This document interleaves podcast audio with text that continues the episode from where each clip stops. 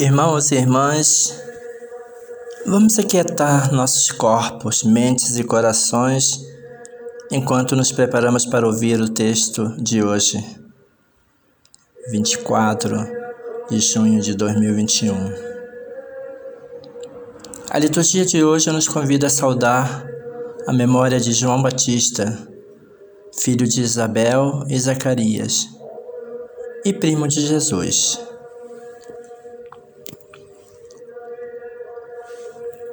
Leitura do Salmo 130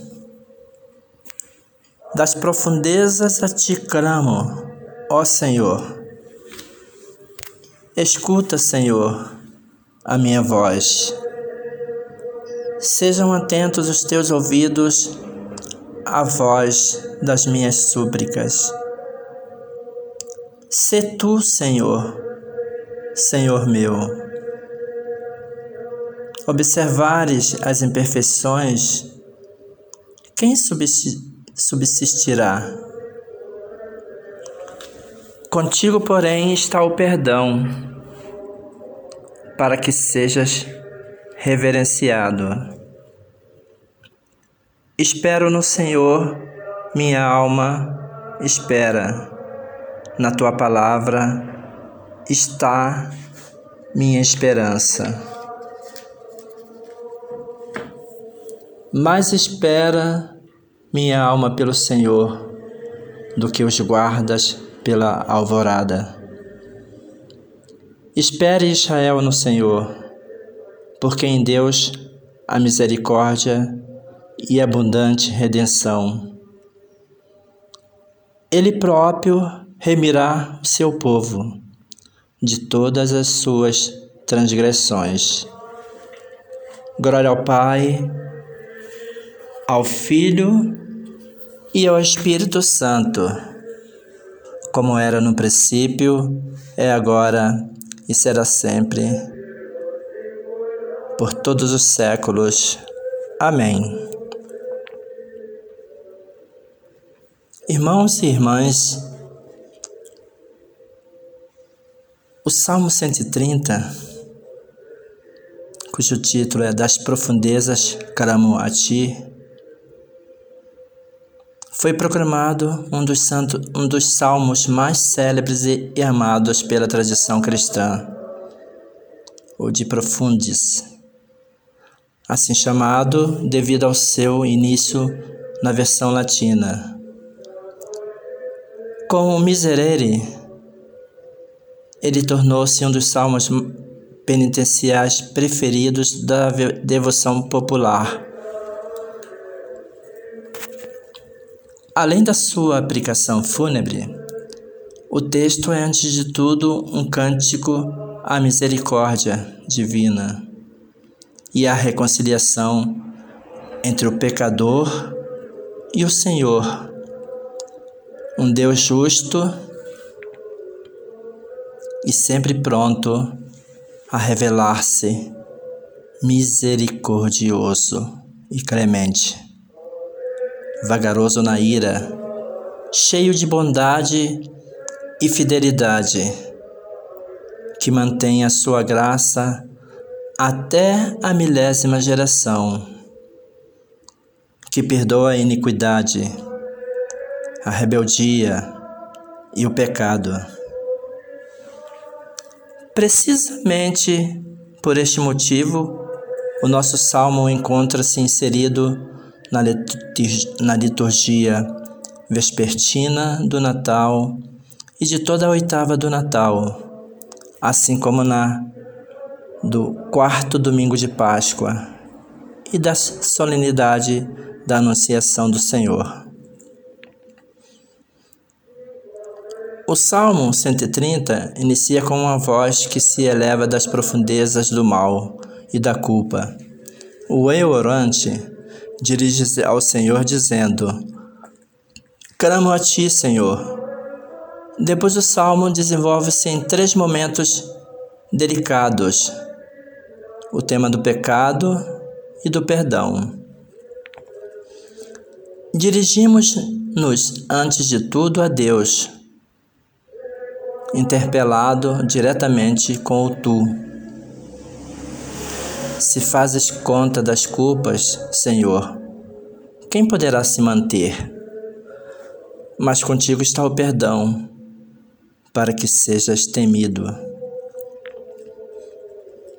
É significativo o fato de que aquilo que gera o temor, atitude de respeito misturado com amor, não é o castigo, mas o perdão. Mas que a cólera de Deus deve causar em nós um santo temor à sua magnanimidade generosa e desarmante.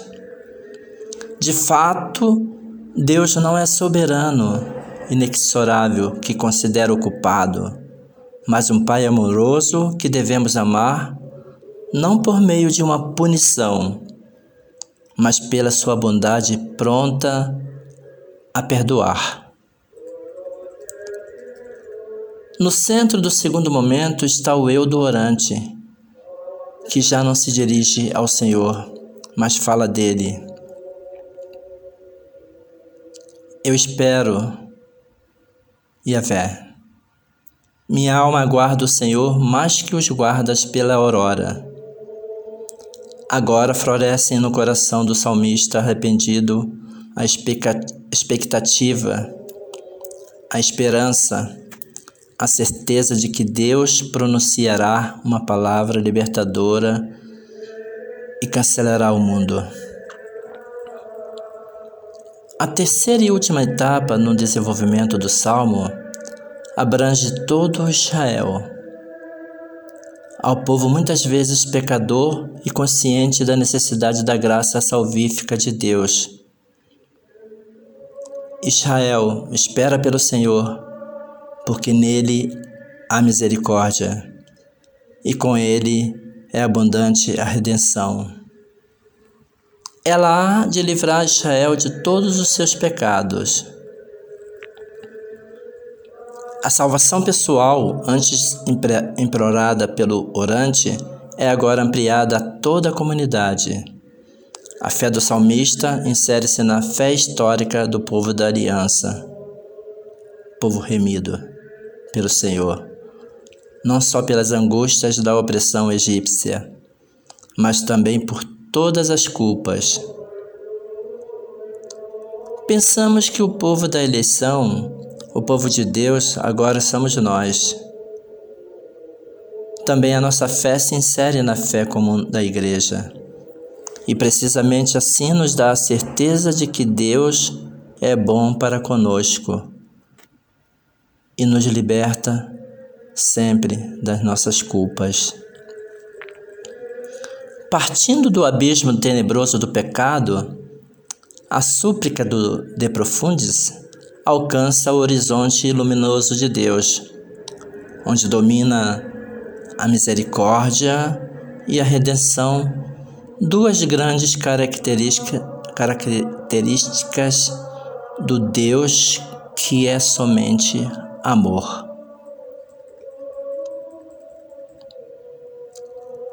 Recomendamos agora a meditação que a tradição cristã fez sobre este salmo. Escolhamos, escolhamos a palavra de Santo Ambrósio. Nos seus escritos, ele recorda com frequência os motivos que estimulam a invocar o perdão de Deus. Temos o Senhor bom, que a todos quer perdoar, diz Santo Ambrósio. Recorda ele no tratado sobre a penitência e acrescenta: Se queres ser justificado, confessa o teu crime. Uma humilde confissão dos pecados, dos pecados, desfaz o enlace das culpas. Tu vês com qual esperança de perdão te estimula a confessar. Na exposição do Evangelho segundo Lucas, repetindo o mesmo convite, é, expressa-se a admiração pelos dons que Deus acrescenta ao seu perdão.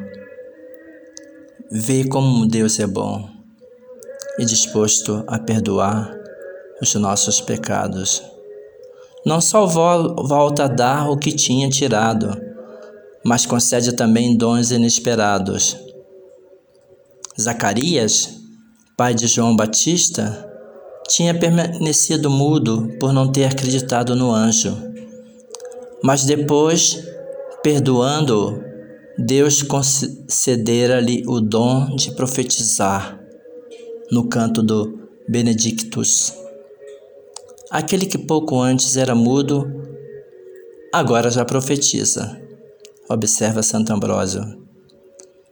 É uma das maiores graças do Senhor, que precisamente aqueles que o renegaram o confessem.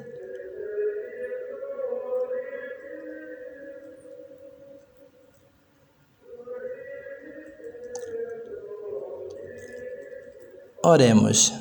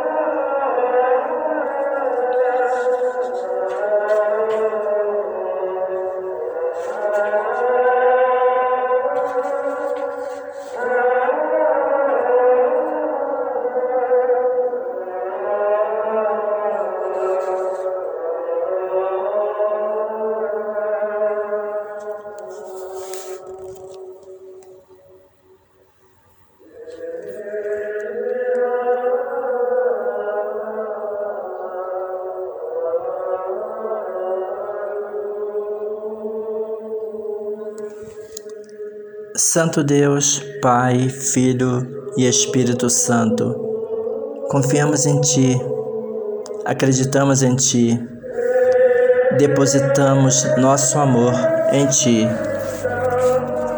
Na escuridão e na luz, nas dificuldades e na alegria, ajuda-nos, ó Deus, a confiar no Teu amor, principalmente esse momento de trevas que estamos passando com este negacionismo em larga escala no mundo e também pela essa pandemia que está ceifando a vida de muitas pessoas inocentes que poderiam ainda permanecer mais tempo conosco, Senhor, mas que está indo antes do tempo. Fortaleça, Senhor, e console todas as famílias que estão passando por esse momento de dificuldade, tanto pessoal como falta de emprego, falta de recursos para sobreviver nesse momento terrível. Ajuda-nos, ó Deus, a confiar no teu amor, buscar teu propósito e louvar teu santo nome. Por Jesus Cristo, nosso Senhor. Amém. E a bênção de Deus Todo-Poderoso, Ele que é Pai, Filho e Espírito Santo, seja conosco e conosco habite eternamente. Amém.